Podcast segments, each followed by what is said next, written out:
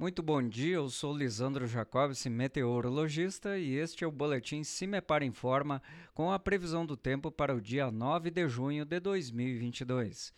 Nesta quinta-feira, a situação do tempo é de instabilidade a qualquer hora do dia em praticamente todas as regiões do Paraná.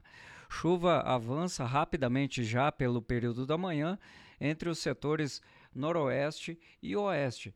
A chuva se alastra rapidamente e atinge as áreas do centro e leste do estado mais próximo ao meio-dia.